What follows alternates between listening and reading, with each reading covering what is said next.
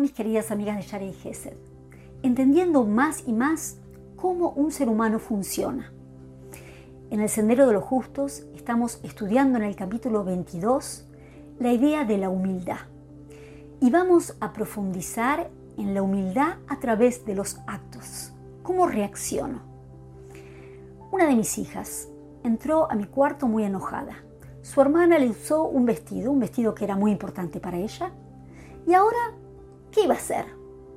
Obviamente, el vestido ya no era lo mismo. ¿Por qué? Porque se lo usó, lo arruinó, lo agrandó, no sé. La miré a los ojos y le dije, es solo un vestido. Y me contestó, mamá, si a vos te sacan el vestido que te gusta, ¿esto es lo que vas a pensar? Obviamente, me hizo entender. Cuando nos tocan algo que a nosotros realmente nos molesta, ahí reaccionamos. Si podemos entender que todo este mundo, que todo lo que me llega a mis manos es para entregar, para cumplir la voluntad de mi creador, ahí puedo cambiar.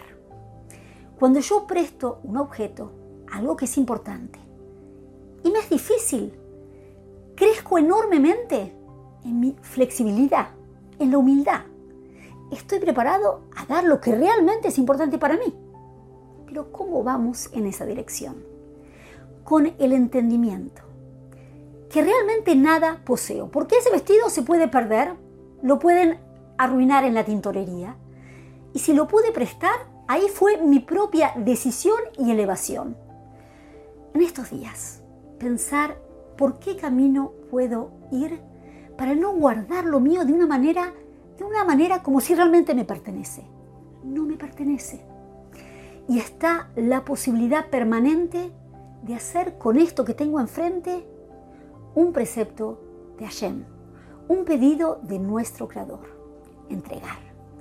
Que tengamos éxito en la abodá, en el trabajo más difícil en esta tierra, de entender que estamos de paso y que cada situación es para acercarnos a nuestro Creador.